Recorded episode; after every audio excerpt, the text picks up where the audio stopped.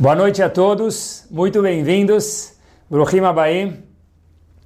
Semana especial, se Deus quiser, um shiur mais especial ainda do que a semana. Queria conversar com vocês sobre um tópico que na verdade é nada mais, nada menos do que Master. Por que Master? Vou contar para vocês agora. Sabem que tem algumas coisas que a gente vê na Torá e a gente vê a escala de valores que Hashem dá para aquele tópico, ou para aquela midá, ou para aquela virtude. E obviamente que a gente vai chegar daqui a pouquinho e falar sobre alguma aplicação prática sobre esse assunto, meus queridos. Here we go. Vamos lá. É o seguinte, eu queria começar com vocês com uma informação espetacular e fortíssima que o grande, não de estatura, mas de pessoa, Rav Moshe Feinstein, que era um senhor muito baixinho, mas de altura, mas de capacidade, de pessoa e de Eudi, era algo maravilhoso. O grande Rav Moshe Feinstein, que foi um dos grandes homens da geração passada, especialmente nos Estados Unidos e no mundo inteiro, com certeza, fez uma observação espetacular.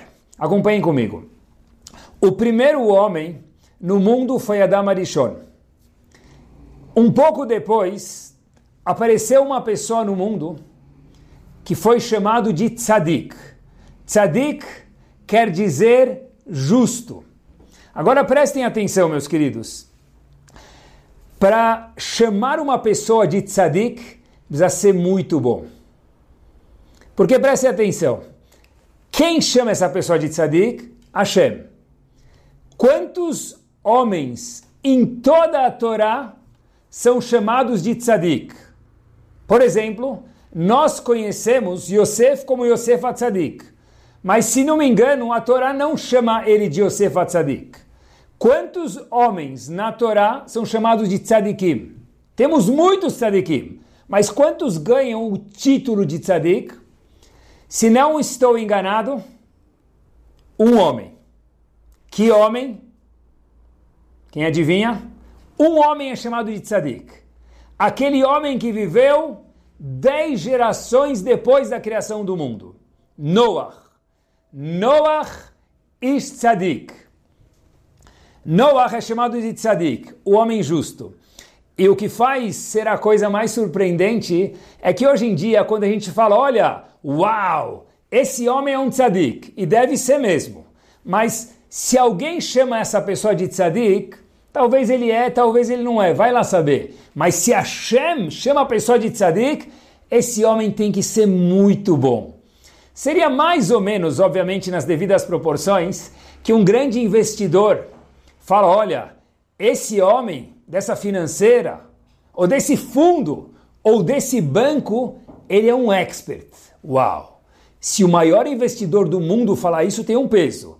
Agora, se um investidor que está trabalhando aí faz alguns anos, com todo respeito, mas não é um mega investidor, recomendar um outro investidor tem um peso completamente diferente. Quando Hashem, que na comparação, obviamente nas devidas proporções, é muito mais do que o maior investidor, chega e fala: olha, tem um homem tzadik no mundo. Na Torá inteira, talvez. Mas certeza, nas primeiras dez gerações do mundo tem um homem. Quem é ele? Venoach Noach, o famoso Noé, Noach Ish Tzadik, é chamado de um Tzadik. Porque hoje em dia chamar alguém de Tzadik é mais ou menos, os faradim diriam, é um abu sacana, que fofo. A gente vê uma criança e fala Tzadik, ah, pode ser que seja mesmo, mas não é igual a Shem chamar alguém de Tzadik. Onde nós queremos chegar, meus queridos, é o seguinte, queremos chegar aqui. Tem algo que chama muito a atenção nesse passuco. Por quê? Porque o primeiro passuk da segunda paraxá do Sefer Torah é que Noach era um tzadik. Porém, um passuk antes, ou seja, o último passuk de Parashat Bereshit, uau, assusta a gente. Passuk diz, Venoach matzachen bene Hashem. Noach encontrou graças. Era simpático nos olhos de Hashem. Espera aí. Noach era tzadik ou era simpático? E para explicar a pergunta um pouco mais, de uma forma um pouco mais tônica, e dá um peso à pergunta, eu fui procurar um pouquinho, olhem que espetacular. O Pasuk fala, Venoach matzachen bene Hashem. É o último Pasuk de Parashat Bereshit, que Noach era uma pessoa simpática, Hashem gostou de Noach. Temos dois tradutores na Torá muito famosos, chamados Targum Yerushalmi e Yonatan Benuziel. São traduções que traduzem e comentam a Torá.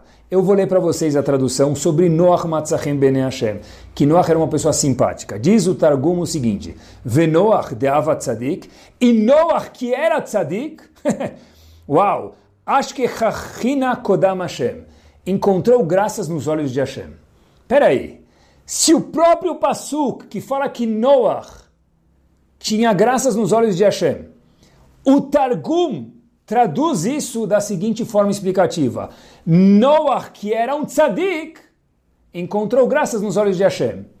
Então, por que, que tem um pasuk logo depois que fala que Noah era ish tzadik? O pasuk anterior já disse que ele tinha ren, graças, e também era um tzadik. E daqui vem uma lição explosiva, meus queridos. E Noah foi salvo por ser tzadik, para entrar numa para não ser entrar no dilúvio. Ele entrou na arca, ele foi salvo da destruição do mundo no dilúvio por ser tzadik ou porque Noah encontrou simpatia nos olhos de Hashem. Ele era tzadik ou tinha ren? Qual foi o chance de Noah? Qual foi o glamour de Noah? A Torá dá dois versos, confuso. Acompanhem comigo é uma regra e uma lição que nós precisamos carregar no bolso das nossas camisas. Quem não usa camisa social, no bolso das calças. Por quê, pessoal? Porque é muito importante. Para uma senhora, no bolso da saia. É muito importante essa lição. Diz a Moshe Feinstein para a gente o seguinte, e eu queria adicionar que na nossa geração, às vezes a gente esquece disso e me explico o porquê. Diz Ramoshe Feinstein, eu faço questão de ler para vocês que são palavras poderosíssimas. Nir'e, me parece que a vitamina de Noah era a seguinte: Shametziut Chen, que Noah encontrou graças nos olhos de Hashem. O que, que são essas graças? O que, que Hashem quer ensinar para gente? Como que alguém encontra graças nos olhos de Hashem? Talvez é o maior sonho de qualquer pessoa do mundo. Que Hashem goste dele também. O Asibah Tzadik. Uau! A razão que Noah era tzadik era porque ele encontrou graças nos olhos de Hashem. Já explico, mas vamos um passo por vez. O primeiro passo que fala Venoach Matzachen Bene Hashem. Noah era tzadik, era uma pessoa simpática. Logo o próximo passo diz, não, Habibi, ele era tzadik. O que, que salvou ele? Ren, simpatia ou ser tzadik? Diz a Moshe Feinstein, primeiro foi o Ren, só depois ele pode ser chamado de tzadik. O que, que é esse ren? O que, que é essa simpatia? Olhem só algo de colocar um babador. Diz Moshe Feinstein o seguinte: Verak mishum ba'al midot. Para uma pessoa ter simpatia nos olhos de Hashem, ele tem que ter midot, virtudes, traços, características pessoais que fazem dele características pessoais que fazem dele ser uma pessoa especial.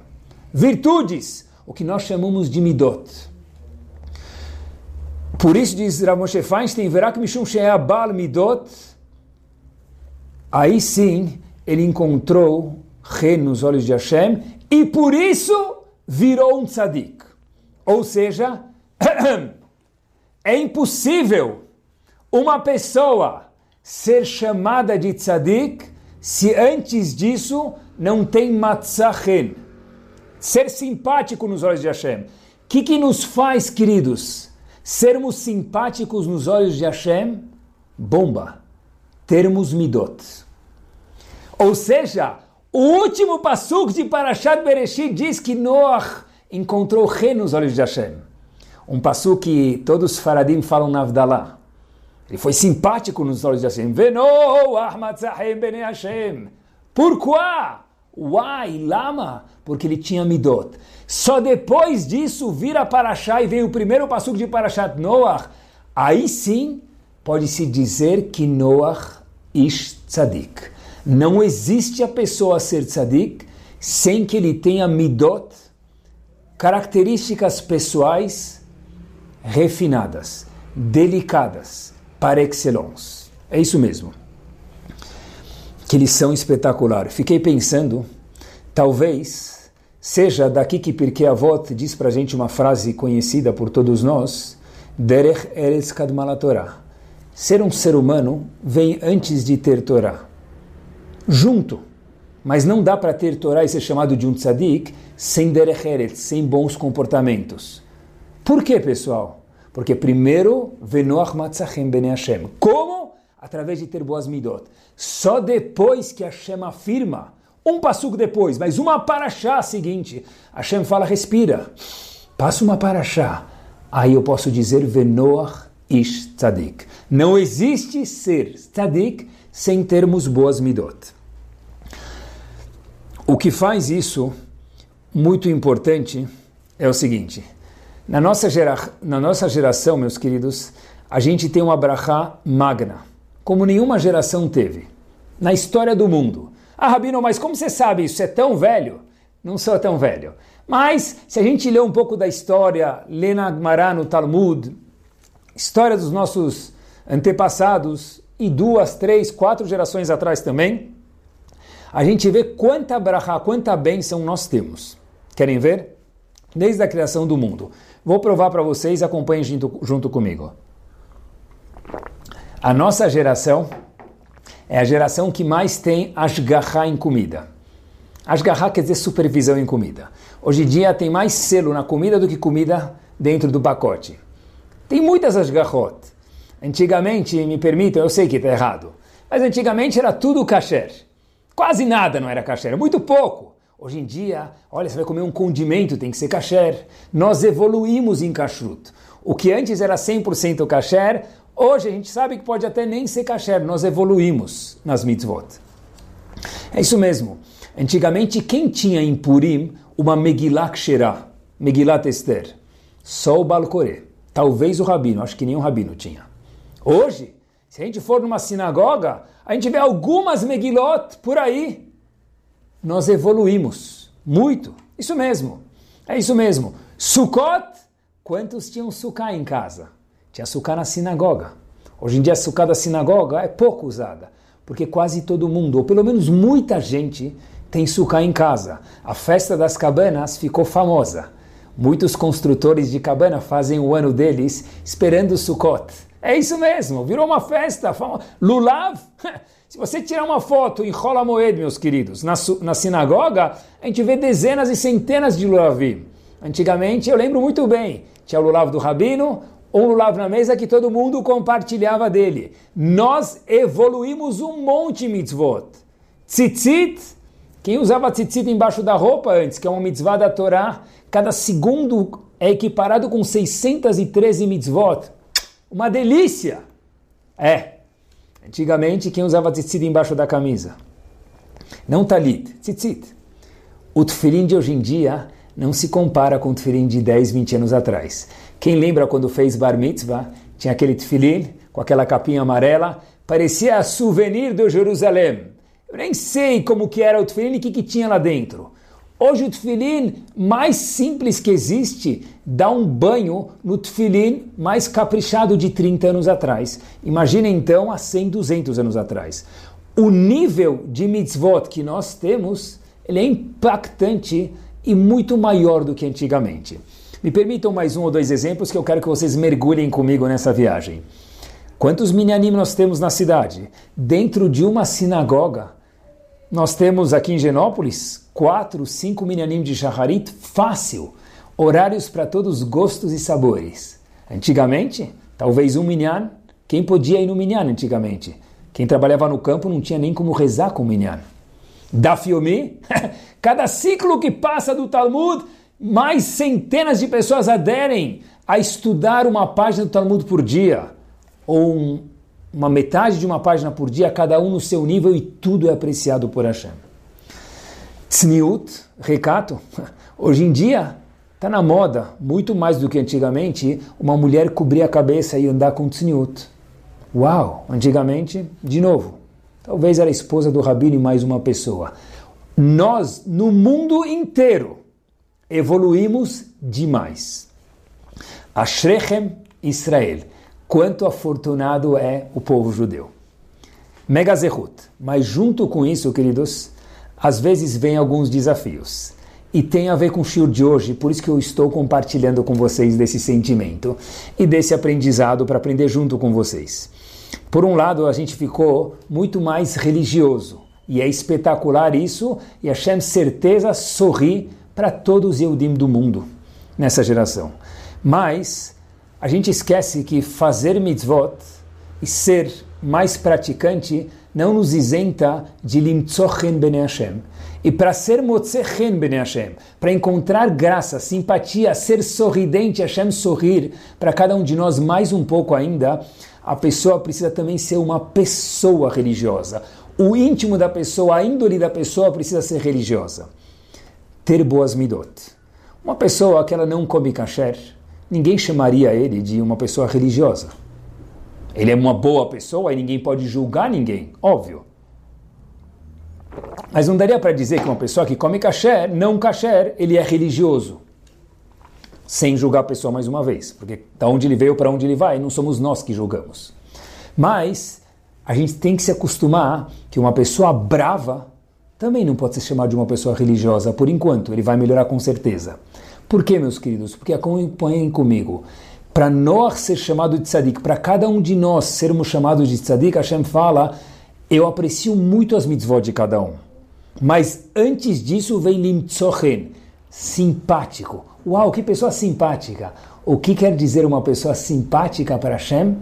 Aquela pessoa que tem boas midot.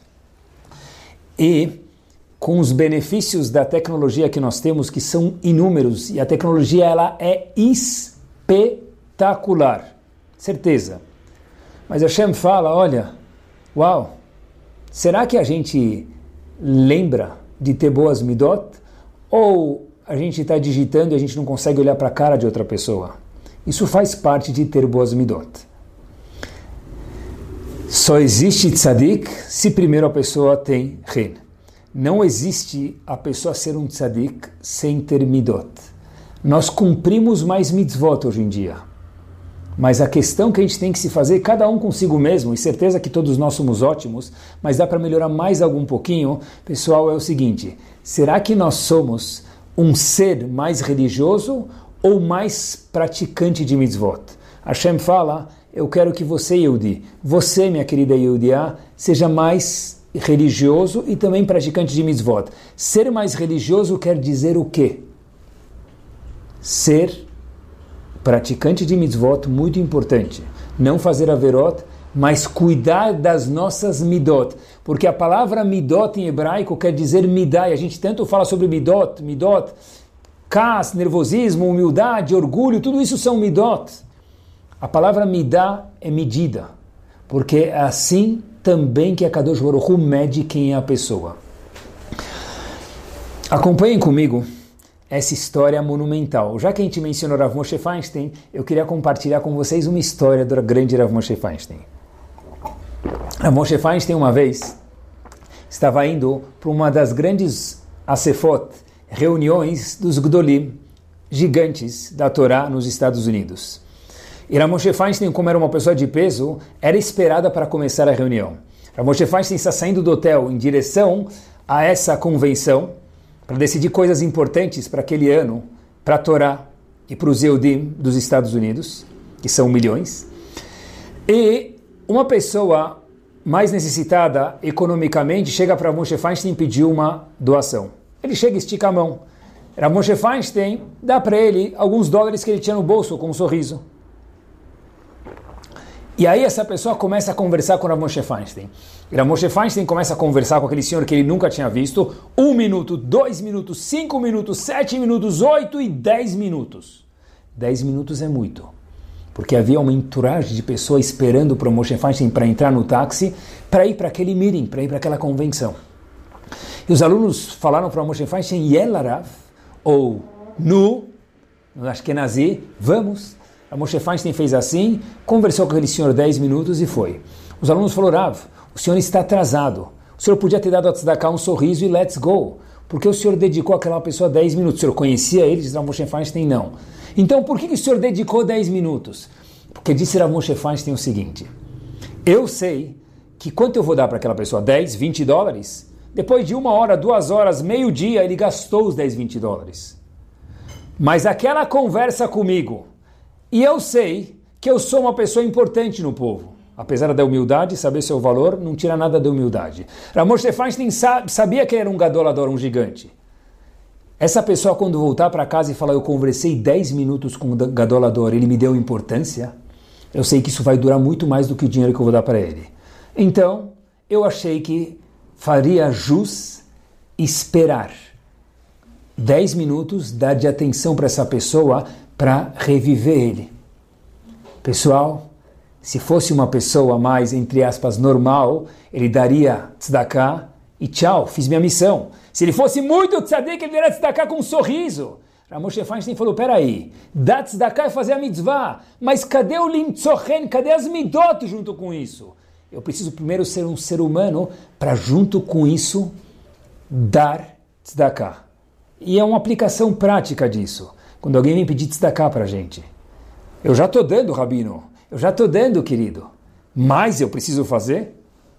Olha, midot junto com mitzvot. As palavras são próximas, talvez as duas encaixam. Midot e mitzvot é um shidur inseparável. É isso mesmo. A Moshe Feinstein falou, isso mesmo. Eu preciso ser, em árabe, Adami. Eu preciso ser, em Yiddish, Mensch. Isso. Claro que fazer mitzvot. Isso não dispensa a gente de fazer mitzvot. Mas as mitzvot não dispensam a gente de termos midot boas e cuidarmos das, minhas, das nossas midot. E fiquei pensando bastante. A Torá foi dada no mundo depois de mais de dois mil anos. E o mérito do mundo, diz a Torá que deixar para a gente, é por causa da Torá. O mundo inteiro só se sustenta por causa da Torá. Nós falamos no Shabat Rodul Hashem Kitov, Kile Olam Hasdo. 26 vezes. Kile Olam Hasdo. Hashem é muito gentil. Qual que é o chesed, qual que é a bondade? Por que 26 vezes? Porque houve 26 gerações no mundo sem a Torá. Elas sobreviveram como? Se o combustível e a gasolina do mundo é a Torá. A resposta é Kile Olam Hasdo. Só pelo chesed de Hashem, pela bondade. Porque o mundo sem Torá não vale nada. Fiquei me questionando então por que Hashem não deu a Torá no começo da criação do mundo. Talvez a resposta seja a seguinte: porque Hashem falou, primeiro vamos trabalhar o homem.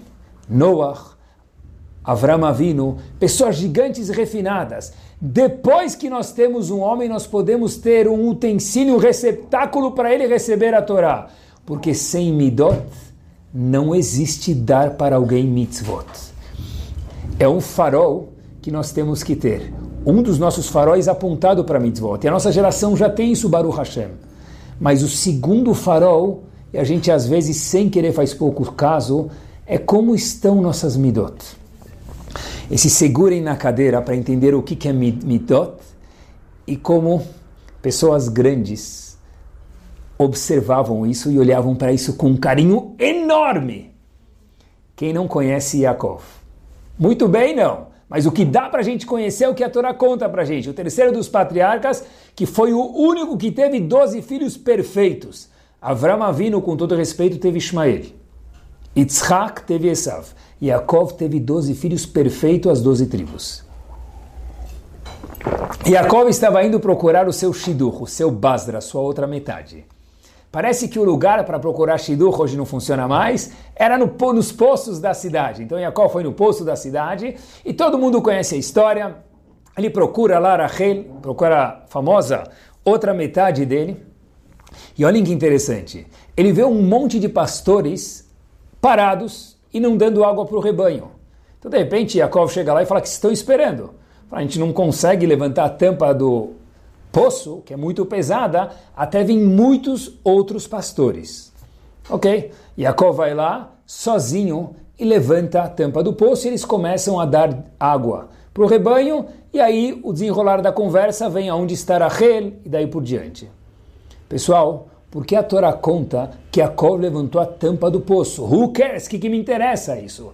E mais surpreendente de tudo é o que o Rashi diz. O Rashi fala para a gente, olha, uau, que observação. diz Rashi, tinham muitos pastores, talvez uma dezena. Eles não conseguiam levantar a tampa do poço. Até que chegassem mais pastores e com a força iam conseguir levantar. Yaakov sozinho tirou a tampa maciça de concreto daquele poço. Diz Rashi, o que isso vem nos ensinar? Para ensinar para a gente que Yaakov era muito forte. Psh. Lição do quê? Que ele ficou forte sem tomar whey? Que ele fez academia? Que ele fazia musculação todos os dias? O que, que é Torá Kedoshá, onde cada vírgula é milenar? Eterna. Vem contar para gente em alguns versos que Yaakov levantou o poço e ele era muito forte. E daí que ele era forte? Que lição eu aprendo daqui? Fazer academia três vezes por semana? que lição eu aprendo daqui? Olhem só que bomba eu acho que tem a lição aqui, pessoal. Fiquei pensando, é o seguinte, olhem que espetacular. A gente tem aqui algo muito, muito curioso. Yaakov era muito forte, que espetacular. Porém, o mesmo Yaakov que era muito forte, quando veio Esav se deparar com ele, Yaakov está escrito Vairá Meod, ele ficou morrendo de medo. Espera aí, se Yaakov era o mesmo Yaakov, ele era tão forte, por que ele não pegou Esav, deu um peteleco em Esav e seus 400 homens, falando para ele, Habibi, ou vocês fogem daqui, ou eu vou levantar meu bíceps e derrubar cada um de vocês.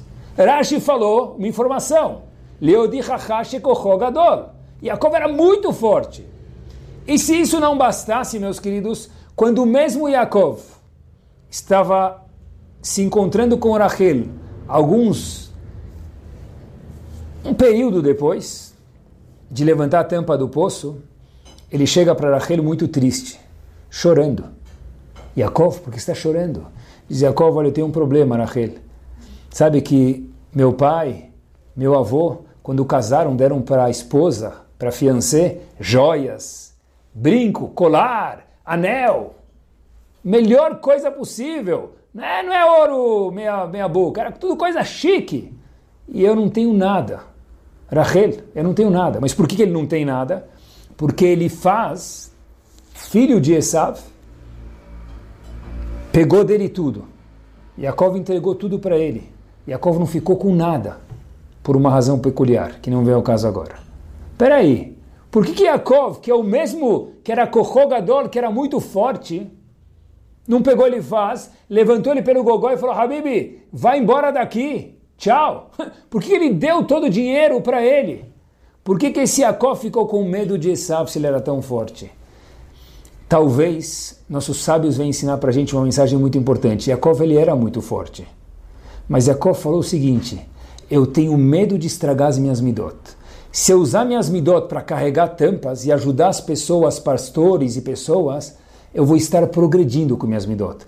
Se eu usar as minhas midot, escutem meus queridos com muito carinho, para bater em Esav, para ser violento com ele faz, quem sabe amanhã se eu não vou virar uma pessoa mais violenta. Yaakov achou que valia a pena entregar sua riqueza para não estragar as suas midot. Yaakov achou que valia a pena ele fazer tefilá para Hashem se esconder, para não se deparar cara a cara com Esav e não tem que usar a sua força de uma forma violenta. Por quê? Porque dizem nossos sábios, diz mais precisamente Raveru Hamimir, que as midot da pessoa são como uma granada. Todos nós temos midot. E se a gente não cuidar dela sempre, a melhor granada do mundo, a mais chique do mundo. Ela pode ficar 10, 20, 30 anos calminha, dormente, schlufen, nam, dormindo. É só arrancar a tampa dela que ela explode. O homem mais tzadik do mundo, mais gentil do mundo, mais fofo do mundo, mais Hello Kitty do mundo. A mulher mais delicada do mundo. Se não cuidar das suas midot, é igual uma granada, ela explode. Ou seja, Jacob falou eu estou na dúvida, eu não quero usar minha força para isso, porque talvez eu vou acabar virando uma pessoa violenta e vou acabar estragando minhas midot por isso. Olhem só quanto O mesmo Yaakov, e talvez é isso que a Torá vai ensinar para a gente.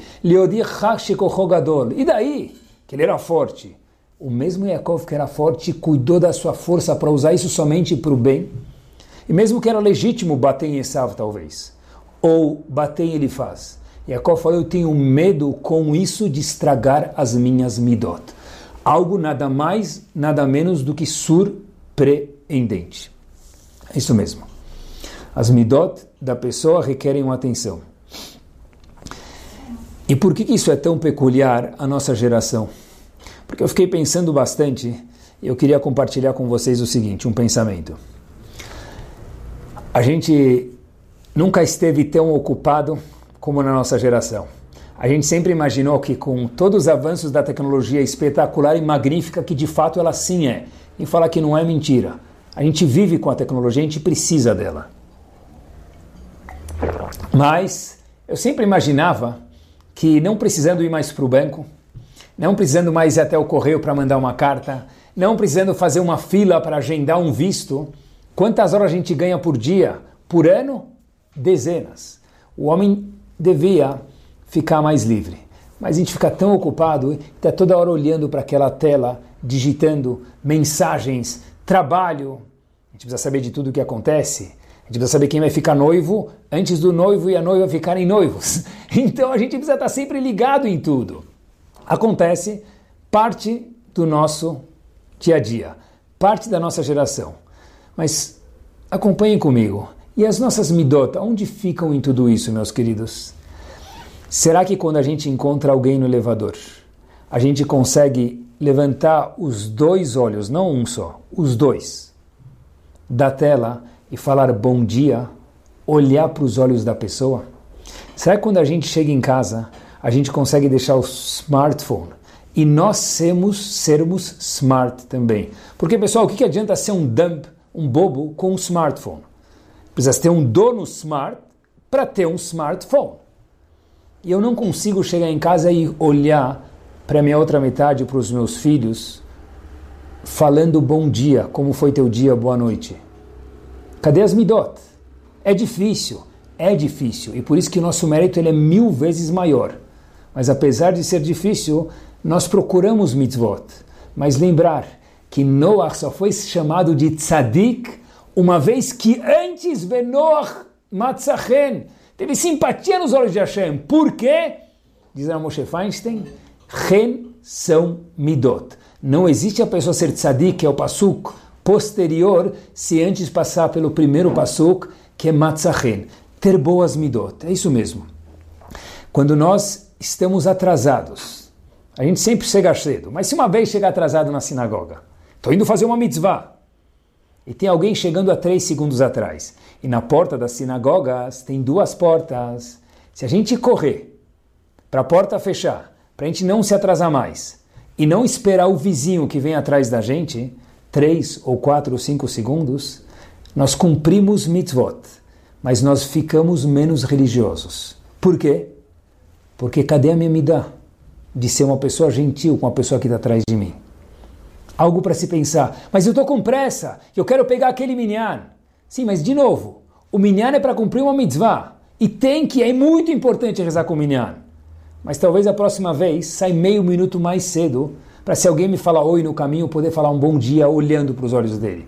Se alguém chegar na porta do Cris, do Shio, da sinagoga, eu poder segurar a porta para aquela pessoa. Nós viramos seres praticantes de mitzvot.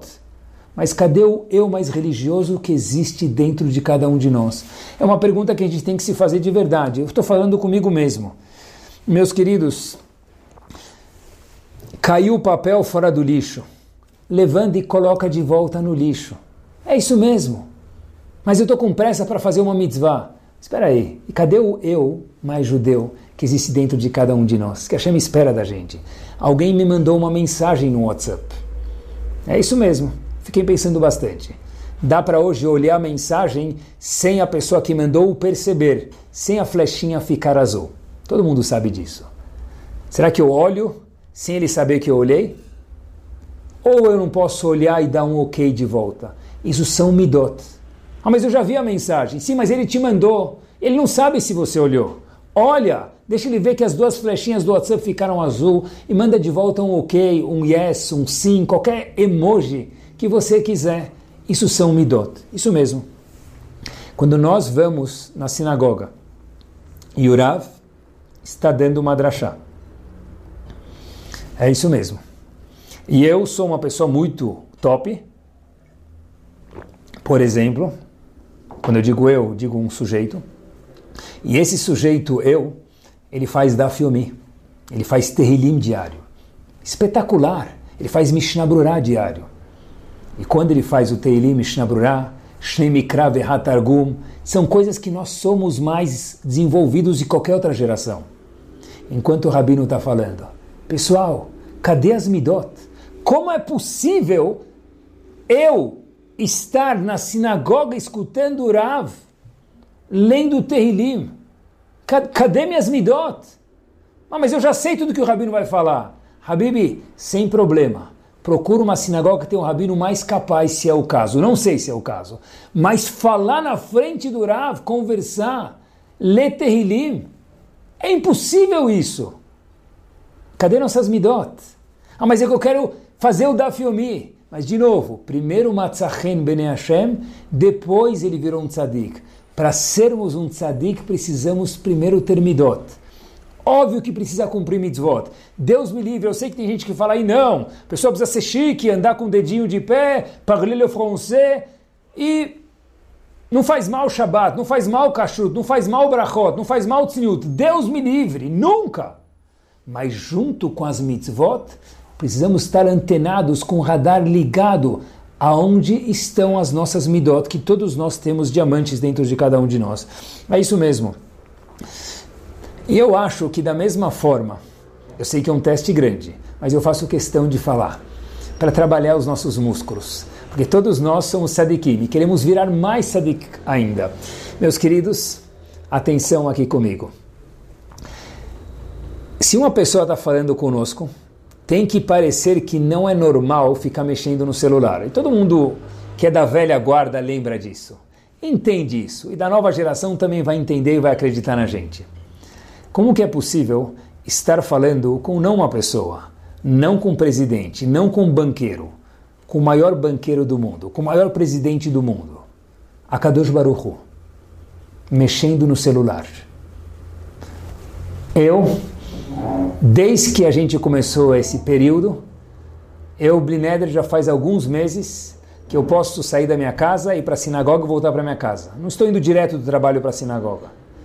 Meus queridos, experiência única.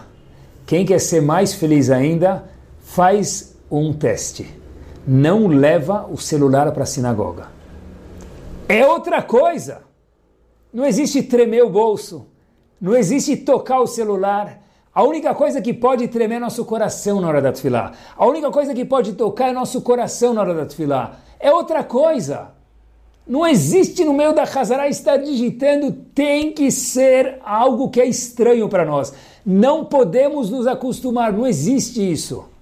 Pessoal, a gente vai rezar com Minyan, tzadik, acorda cedo, estaciona o carro, vai e volta e usa o celular. Não combina. Não existe entrar numa reunião com uma pessoa importante de investimento, uma fusão importante para a empresa. Vou usar o celular no meio, estou falando com a pessoa, todo mundo entende isso. Eu sei que é difícil, é um teste, mas por isso talvez Noah vai ensinar para a gente. Uau, primeiro tem que ser uma pessoa. Junto com isso, logo depois, o trampolim vem as mitzvot. Temos que ficar antenados com as nossas midot. Impossível. Eu lembro que a nossa fase final do shur, os últimos três minutos, eu queria contar para vocês, eu estudei alguns anos em Baltimore, na Yeshiva Ner Israel, e na minha época, o Rosh Yeshiva se chamava Rav Ruderman, era, era, ele era genro, desculpa, do Rav Ruderman Zichron Libracha. O Rosh Yeshiva na minha época chamava Rav Weinberg. Rav Weinberg era Rosh Yeshiva, e o fundador da Yeshiva de Baltimore um Rosh Shiva antes era Rav Ruderman. O Rosh Shiva de Baltimore contou, da minha época, Rav Weinberg, Zichron Libraha, o seguinte. quando ele pegava um táxi, antigamente não tinha Uber, era só táxi. Quando ele pegava um táxi, às vezes a corrida dava 12 dólares, ele dava 16 dólares para o taxista. Uma vez um aluno perguntou para ele, Rav, o senhor podia dar 13 dólares, não 16. A gorjeta, o tip, é um dólar. Disse Rav Weinberg o seguinte, olha, todo mundo sabe que eu sou Rosh Shiva aqui que eu sou o genro do fundador dessa yeshiva aqui, Rav Ruderman Zichron Libraha. Eles esperam de mim se comportar diferente. Se todo mundo dá 13 dólares, eu preciso dar 15 ou 16 pelo menos.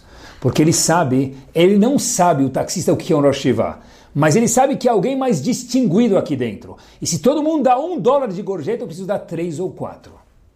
Pessoal, todos nós que cumprimos Shabat, todos nós que vamos na sinagoga, mais ainda antenados, a gente precisa falar, alguém tem que andar do nosso lado e falar, uau, olha que show de pessoa esse homem é, olha que show essa senhora é, de delicadeza, de bom dia, de sorriso, de segurar a porta para o outro. É isso que fica, junto com as midot. E meus queridos, gostaria de terminar com vocês com muito mais do que uma história. É uma história que eu nunca escutei Rav Chaim Kanievski contar histórias. Fora essas duas pequenas histórias em tempo, mas em mensagem são grandes e gigantes. E com isso nós terminamos. É o seguinte.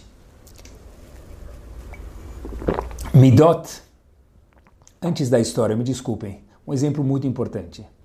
É quando a gente passa na sinagoga, passa no nosso prédio, é falar oi para o porteiro. Bom dia, corintiano! Eu sempre falava bom dia, corintiano, uma vez o porteiro ficou ofendido. Eu sempre pensei que ser corintiano é um elogio. Tudo bem. Então não fala mais bom dia, corintiano. Mas bom dia, boa tarde. Pessoal, o porteiro da sinagoga tem que falar para a gente, olha, trabalhar na sinagoga e trabalhar num prédio é outra coisa. Porque aqui todo mundo me cumprimenta e no prédio às vezes sem querer não me cumprimentam. Um Yehudi não pode ser que ele passe em algum lugar e não fala bom dia. Quando ele vai perguntar uma pergunta para o Rav, não existe perguntar direto. É primeiro bom dia, boa tarde, para depois fazer a pergunta. Isso são midot. E agora, de fato, eu concluo com, vo com vocês história magna que o próprio Rav Chaim Kanievski contou. Nunca escutei esse grande homem escutar histórias. Uma vez, Diane Duner, o grande Dayan de Londres, tinha uma pergunta sobre se algum caso peculiar era chamado vingança ou não. A Torá nos proíbe ser, sermos vingativos. Dayan Duner falou, eu não sei a resposta. E falou, olha, eu estou indo a semana que vem para Israel e vou me encontrar com Avchaim Kanievski e vou perguntar a pergunta para ele. Levou a questão e perguntou se isso era chamado nekama, ser vingativo. Uma questão. Rav Chaim Kanievski falou, vou te contar uma história. E Rav Chaim Kanievski vira para Dayan Duner e diz a seguinte história. História verdadeira. Obviamente, saindo da boca de Rav Chaim Kanievski, no question. Um senhor, vamos chamar ele de Yitzhak. Ele, saindo da sinagoga, senhor de idade, de idade, dificuldade de andar, ele sai da sinagoga e ele vê um jovem saindo da sinagoga. Ele fala para esse jovem, olha, está muito frio, você pode me dar uma carona? Esse jovem fala, eu estou com muita pressa, desculpa. Esse senhor Yitzhak fala, por favor, para mim é muito difícil andar uma caroninha.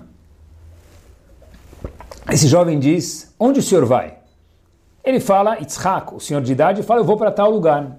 O jovem fala, eu vou lá perto, eu posso te levar.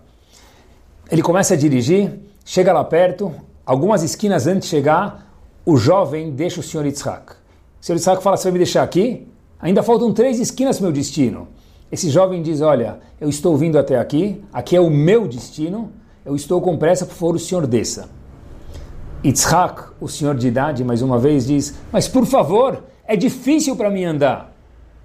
O jovem fala, meu querido, eu já trouxe o senhor até aqui, que aqui é o meu destino, e eu não vou dar uma volta para te levar, me agradeça e por favor desça do carro. Século 21, está todo mundo tão ocupado. Yitzhak desce e com dificuldade ande aquelas três esquinas dessa sua casa. Três esquinas Palavras do Rav Chaim Kanievski, três esquinas, não trinta. Tchau, salamat. Meses depois, ai, ai, ai, meses depois, Yitzhak, aquele senhor de idade, se encontra no Lechaim, ou para os Ashkenazim no Vort, ou para quem não é Ashkenazi, não conhece nem Sfaradi, nem Lechaim, no noivado da sua neta. Sua neta ficou noiva e ela vai apresentar um noivo para o seu avô Yitzhak. Yitzhak conhece os pais do noivo, fica muito feliz, dá um abraço neles, Mabruk, Mazal Tov, vê a neta, um beijo, e de repente ele vai conhecer o noivo, vai casar com a neta dele. Ele olha e fica branco. Todo mundo fala: O que aconteceu, avô? Tá tudo bem? Yitzhak fica branco, começa a conversar, e meus queridos, naquela mesma noite o noivado foi cancelado. Zerav Chaim Kanievski para Dayan Duner, por quê? Porque o noivo era Yitzhak. Aquele homem que não estendeu três esquinas para dar carona. O noivo era aquele jovem, melhor dizendo, me desculpem, que não quis dar carona para aquele senhor de idade que era o avô da noiva Yitzhak. Diz Chaim Kanievski, ele não conseguiu trabalhar suas midot e dar mais uma volta no quarteirão, a única volta para estender, para ajudar aquele senhor de idade, e perdeu o Shidur para sempre. E disse Rav Chaim Kanievski, olha, vingança é difícil, tem que trabalhar as midot. E Rav Chaim Kanievski falou para Dayan Duner, me permita, eu vou contar mais uma história, e com essa história curta nós terminamos o shiur, meus queridos.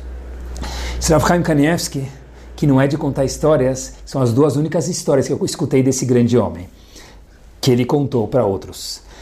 Chaim Kanievski conta para Diane Duner, olha, tinha dois noivos, estavam quase ficando noivo, Shlomo e sua fiancée Sarah. Eles estavam indo e Shlomo queria conhecer o futuro sogro, ele ia ficar noivo. Outra história, outras pessoas. Só que era uma história um pouquinho peculiar, porque o pai da noiva, ou o futuro possível sogro, estava no hospital. Ele entra no hospital, fala oi, e por qualquer razão que ninguém sabe, o pai da noiva não gostou do genro, sexto sentido, e falou de uma forma delicada, depois dele sair, falou, olha, Shlomo, minha querida Sarah, não serve para você. E o noivado foi terminado. Mas Shlomo viu um Yehudi na cama, que mesmo que ele não ia mais casar com ela, voltou duas semanas depois e falou, olha, eu sei que o senhor terminou o nosso noivado, não vou perguntar por quê, o senhor é o pai da menina, eu entendo perfeitamente, eu só vim falar para o senhor uma coisa, eu não tenho nenhum ressentimento contra o senhor, e eu queria desejar, ao senhor, Refuash Lemah, que o senhor tenha cura. Foi embora. Pessoal, diz Rav Chaim Kanievski, o sogro voltou atrás e falou: Uau, eu queria pedir desculpas, Sara, minha filha, e por favor, pede para Shlomo vir me visitar de novo, mas essa vez já como seu noivo. Porque se ele veio depois de eu ter cancelado o Shidur, vir me visitar e me contar que ele não tem nenhum sentimento, uma pessoa de midota assim, é ele que eu quero de genro. Rav Chaim Kanievski, às vezes midot ruins perdem a nossa metade. E às, às vezes midot boas nos faz ganhar a nossa outra metade. Queridos, ter midot boas é indispensável para termos mitzvot boas. Que Bezat Hashem, a Kadush Baruch Hu possa falar sobre cada um de nós, que cada um de nós, Matzachen Bene Hashem, fomos simpáticos para Hashem, porque nós cuidamos das nossas midot. E junto com isso, que possamos ser tzadikim também, cumprir as nossas mitzvot. Que Bezat Hashem a gente possa sair daqui ainda melhor do que nós já entramos. Muito boa noite a todos, que tenham uma semana espetacular. Shabbat Shalom e Tiskule Shanim Rabot, Ne'imot Vetovot a todos. Boa noite.